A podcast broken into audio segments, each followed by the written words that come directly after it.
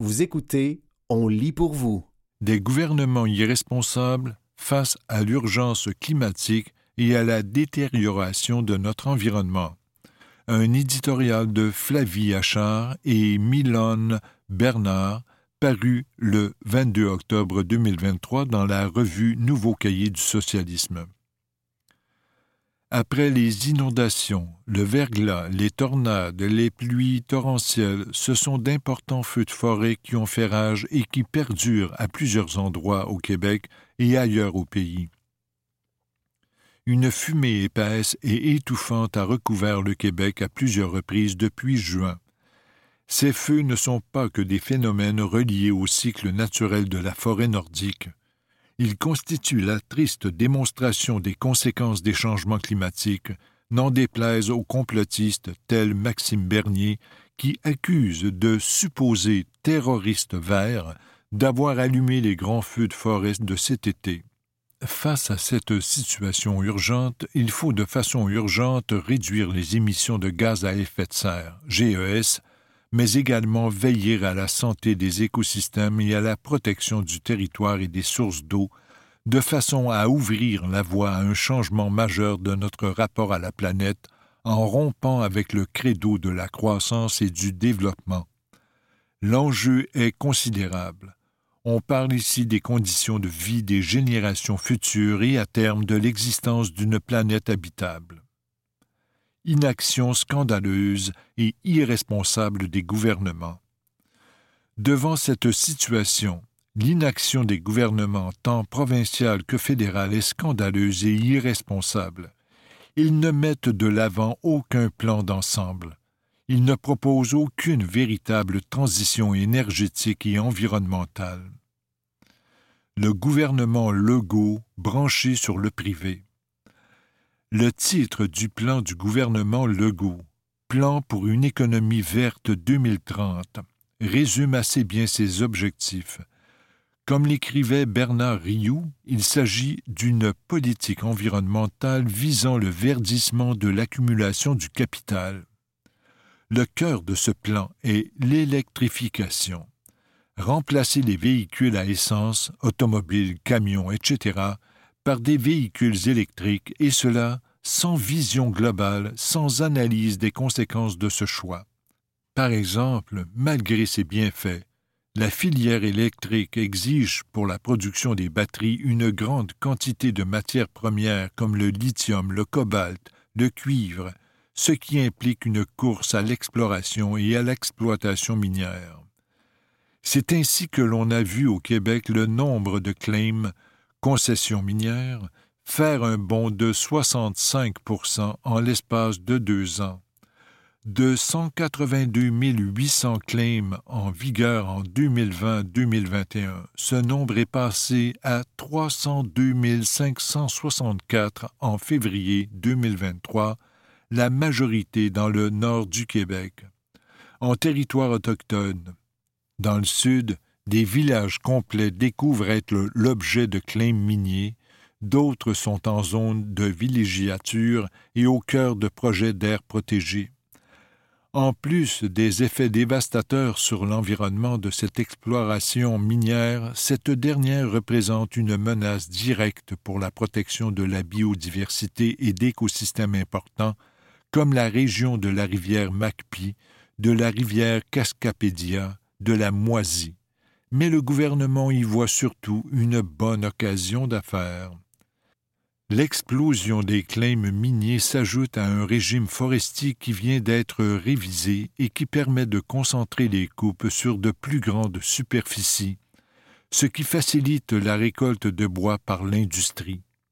Depuis trente ans, les coupes dans la forêt publique ont grandement transformé cette dernière.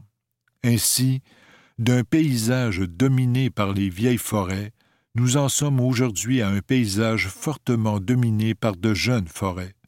Ce constat n'est pas sans conséquence tant sur le fonctionnement de l'écosystème et sa biodiversité que sur la disponibilité de la fibre dans les prochaines années. Ce n'est pas le caribou qui va faire perdre les emplois, c'est notre insatiable soif de croissance dans un univers où les ressources sont limitées.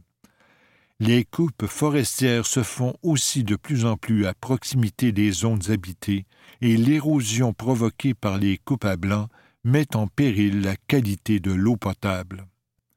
La politique cadre d'électrification du gouvernement Legault va faire exploser la demande en électricité. Alors que le Québec était en situation de surplus d'électricité il y a quelques années, on évoque maintenant la construction de nouveaux barrages pour pallier le manque prochain. Serait-ce une occasion de privatiser davantage la production d'énergie par les éoliennes et les petits barrages? Dans le plan caquiste, il n'est jamais ou très peu question d'économie d'énergie, de réorganisation des transports, de diminution de l'usage de l'auto solo ou de développement des transports collectifs. Depuis plusieurs années, on assiste impuissant à une baisse du service des autobus régionaux et des trains. Au même moment, le développement du réseau autoroutier se poursuit. Le Québec se divise sur la question d'un troisième lien entre Québec et Lévis, et le parc automobile augmente plus vite que la population. Il faut changer de cap car le secteur des transports est le principal émetteur de GES. En 2019, le Canada trônait comme un champion mondial de la production des GES par habitant devant les États-Unis, 15,4 tonnes par habitant contre 14,7. Malgré son hydroélectricité, le Québec dégage 9,9 tonnes de gaz à effet de serre par habitant contre 6,1 pour les pays européens. Vous écoutez des gouvernements irresponsables face à l'urgence climatique et à la détérioration de notre environnement. Un éditorial de Flavie Achard et Milan Bernard, paru le 22 octobre 2023 dans la revue Nouveau cahier du socialisme. Le gouvernement Trudeau, l'homme qui plantait des arbres. Au fédéral, la présence de l'ex-militant écologiste Stephen Guilbeault comme ministre de l'Environnement semble avoir peu d'influence sur le gouvernement de Justin Trudeau. Pour les libéraux, il serait possible de lutter contre le réchauffement climatique tout en exploitant le pétrole tiré des sables bitumineux, dont développer la production et de l'exporter à l'international le plan fédéral comporte encore et toujours de grosses subventions aux compagnies pétrolières, malgré l'engagement répété d'y mettre fin. En 2018, ce gouvernement vert a acheté l'oléoduc Trans Mountain permettant le transport du pétrole des sables bitumineux vers le Pacifique pour l'exportation. En 2019, il ajoute un projet d'agrandissement de 30 milliards de dollars promettant de doubler le pipeline de Trans Mountain existant.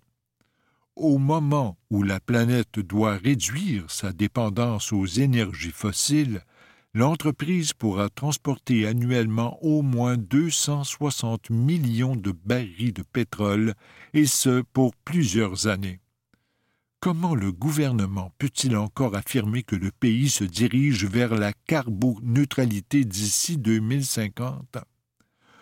Au cœur de la solution mise de l'avant par le gouvernement fédéral se trouve la promesse de planter 2 milliards d'arbres d'ici 2031, un engagement qui nécessiterait de planter 300 millions d'arbres par an et critiqué par le commissaire fédéral à l'environnement et au développement durable en raison notamment de son caractère trop sommaire. Éco-blanchiment et contradiction dans les discours. Comme l'écrit le physicien Miguel Deschênes, aujourd'hui au Québec, tout est vert. Le gaz naturel, les autos électriques, l'avion, le train, le tramway, les tunnels, les éoliennes, les exploitations forestières, les mines, les barrages et maintenant comble du ridicule, l'énergie nucléaire. On accorde des tarifs préférentiels d'électricité aux grosses entreprises polluantes comme les alumineries et les fonderies, on continue de subventionner grassement les pétrolières, notamment pour des technologies peu crédibles de stockage et de séquestration du carbone. Les gouvernements et les politiciens et politiciennes parlent de plus en plus de la crise climatique. Ils font semblant de s'y intéresser, mais ils continuent de soutenir un statu quo destructeur. Selon Karel Méran, coprésident du Partenariat Climat Montréal, la plupart des plans d'adaptation des gouvernements et des municipalités se résument à produire des études, à planter des arbres et à mettre à niveau certaines infrastructures sans véritable plan d'ensemble. Il en résulte une courte pointe de mesures qui n'ont pas d'effet véritable sur l'ensemble de nos infrastructures et de nos communautés. Par exemple, lors du dernier budget, le gouvernement Legault a bonifié les investissements dans le Plan pour une économie verte 2030 par des mesures pour réduire la demande d'électricité en période de pointe, mais il repousse le même jour l'élargissement de la consigne, contrairement à ce qui avait été promis en 2022. Il se montre très timide sur des mesures qui permettraient d'avoir un impact plus significatif sur les habitudes de la population. Quant au duo Trudeau-Guilbeault, il a annoncé une enveloppe d'environ 230 millions de dollars pour divers projets à petite échelle tels que le remplacement des systèmes de chauffage au mazout pour les ménages à faible revenu et la plantation de 275 000 arbres à Montréal et à Vaudreuil-Dorion. Non seulement les gouvernements n'ont pas de véritable plan, ils font preuve d'une grave hypocrisie envers les citoyennes et les citoyens. Les exemples à cet égard pleuvent, les batteries vertes subventionnées par le Québec alimenteront de grosses voitures ultra lourdes et énergivores comme les Hummer. Pire encore, les entreprises de la filière des batteries dans le parc industriel de Bécancour utiliseront du gaz naturel comme intrant et non de l'électricité. Hydro-Québec a même conclu une entente avec Énergir pour convertir des systèmes de chauffage au gaz à la biénergie permettant à l'entreprise de continuer à vendre son gaz de schiste pendant plusieurs années encore. De son côté, Stephen Guilbeault a approuvé récemment un méga projet d'expansion d'un port de conteneurs qui pourrait affecter plusieurs espèces en péril en Colombie-Britannique. Injustice climatique. Nous devons le clamer haut et fort. Tout le monde n'est pas égal face au changement climatique certaines personnes et groupes sont plus vulnérables, principalement selon leur profil socio-économique. Les personnes aînées, les enfants, les populations racisées, les travailleurs et travailleuses des industries saisonnières, les personnes à faible revenu ou atteintes de problèmes de santé chroniques et les autochtones. Il s'agit là d'une question de santé publique et non d'un problème individuel.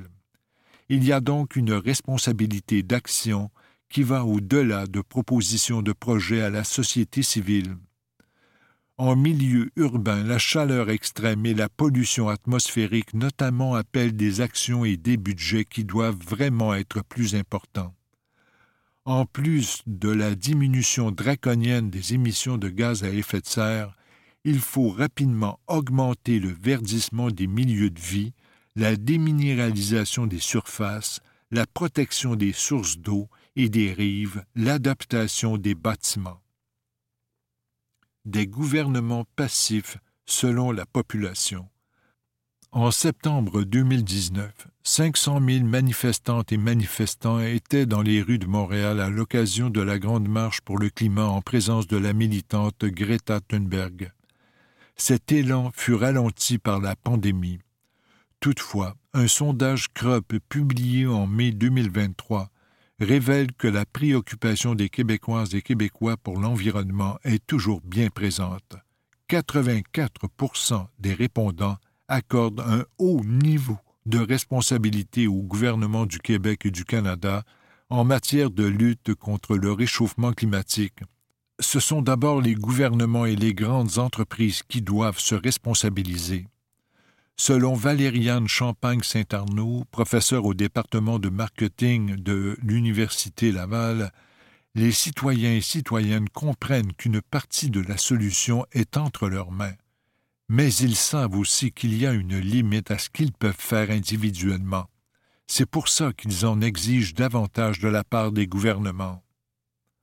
Conclusion. Repolitiser la question climatique. Ce récent sondage démontre bien que la population n'est pas d'accord avec l'attitude irresponsable des gouvernements. Les politiques au ton vert pâle de ceux-ci nous dirigent vers un échec lamentable et de graves conséquences sur les écosystèmes et les populations. Il faut de toute urgence de véritables plans d'ensemble des gouvernements. Il est cependant clair que la crise climatique ne peut être résolue sans changer notre système économique de façon radicale. On ne peut ignorer les liens entre le capitalisme, le néolibéralisme et la destruction écologique.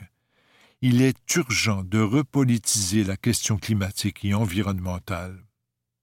C'était des gouvernements irresponsables face à l'urgence climatique et à la détérioration de notre environnement. Un éditorial de Flavie Achard et Milan Bernard paru le 22 octobre 2023 dans la revue Nouveau Cahier du socialisme.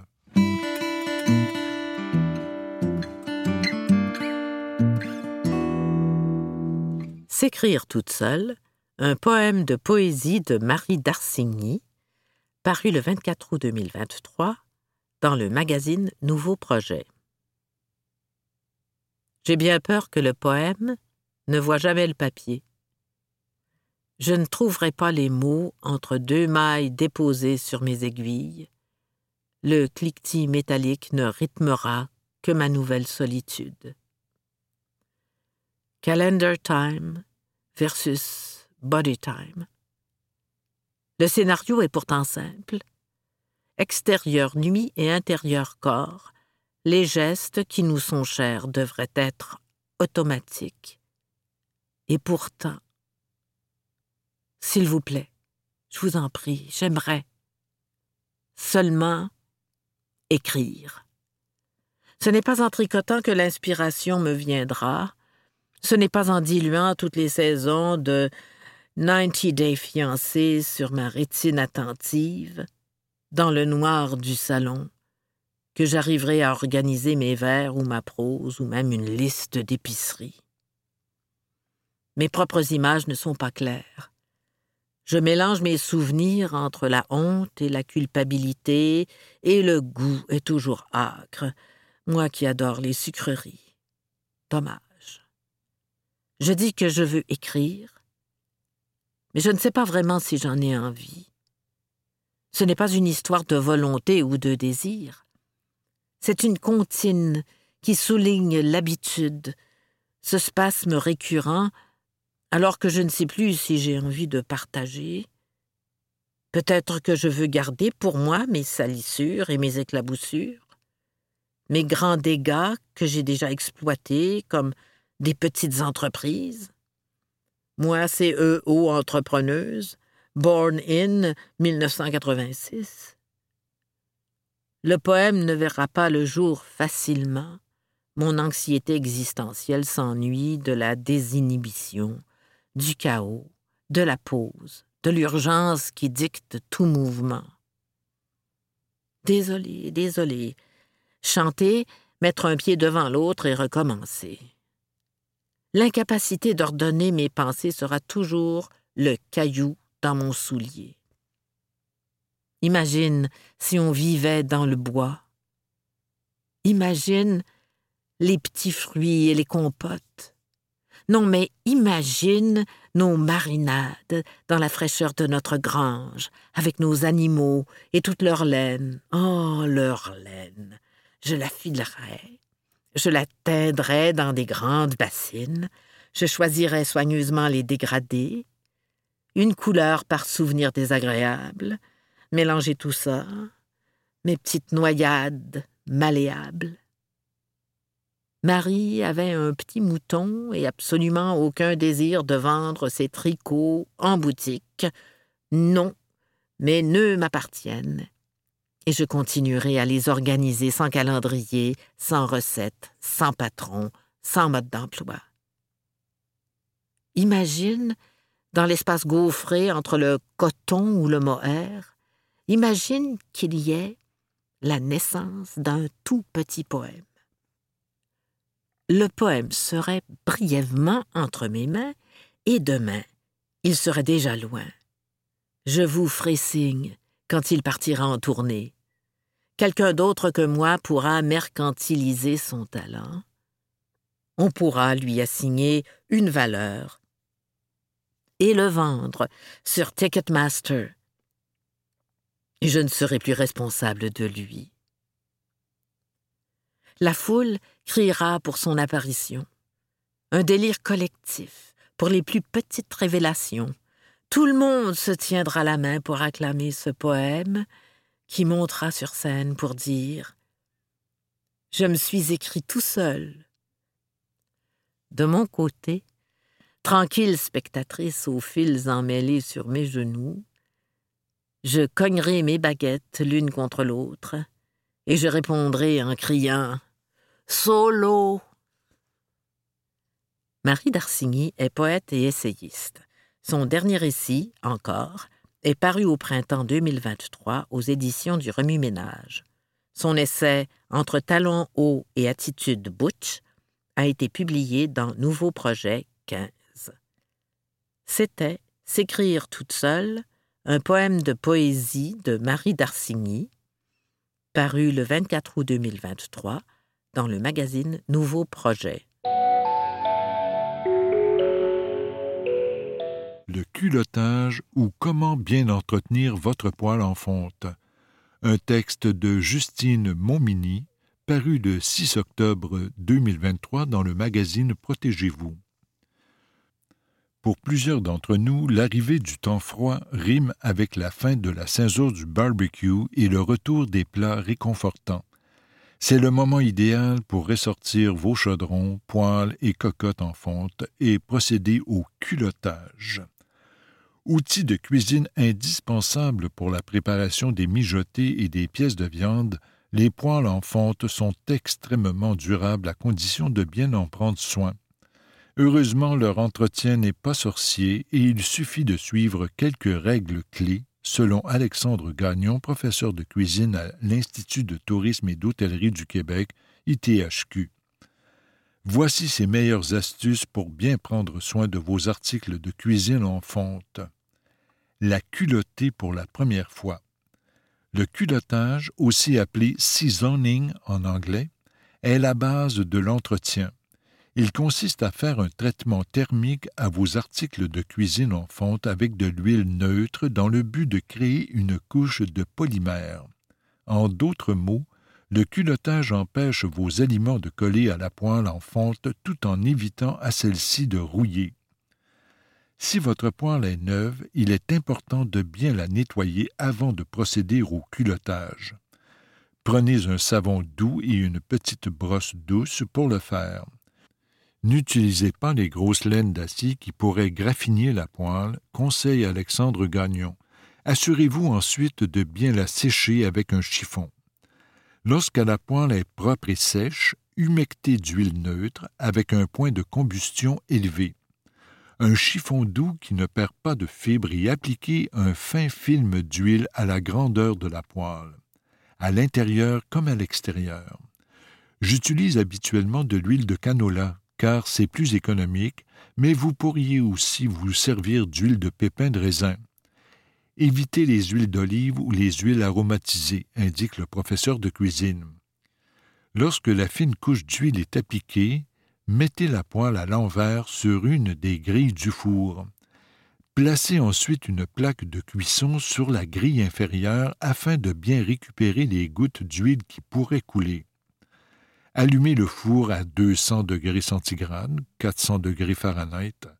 Lorsque celui-ci atteint la température voulue, placez-y la poêle et laissez-la environ 45 minutes. Puis, éteignez le four et laissez la poêle refroidir directement à l'intérieur, indique M. Gagnon.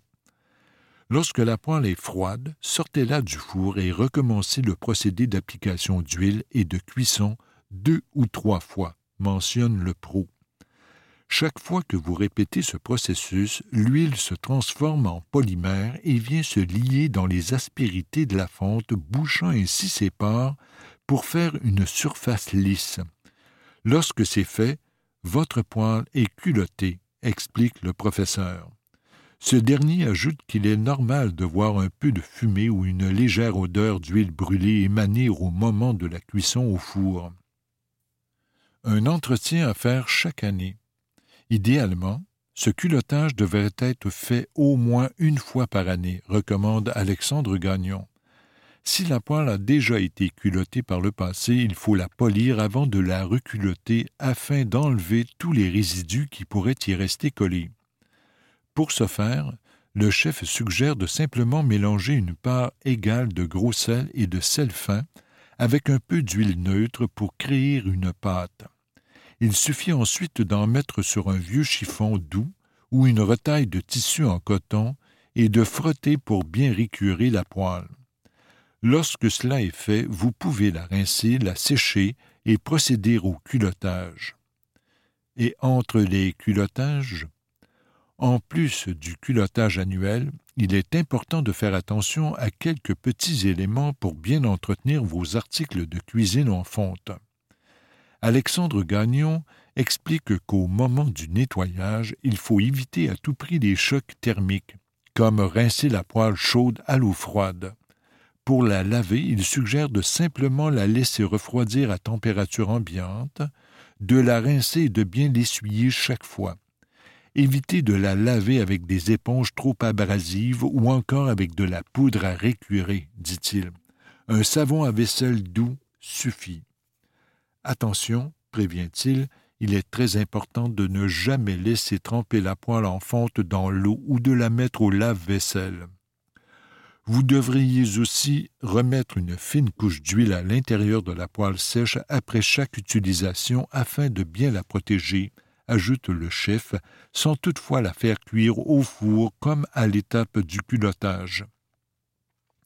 Si vous empilez plusieurs poêles dans votre armoire, assurez-vous de placer un morceau de papier essuie-tout ou de carton entre celles-ci pour empêcher qu'elles ne frottent ensemble. Suggère Alexandre Gagnon.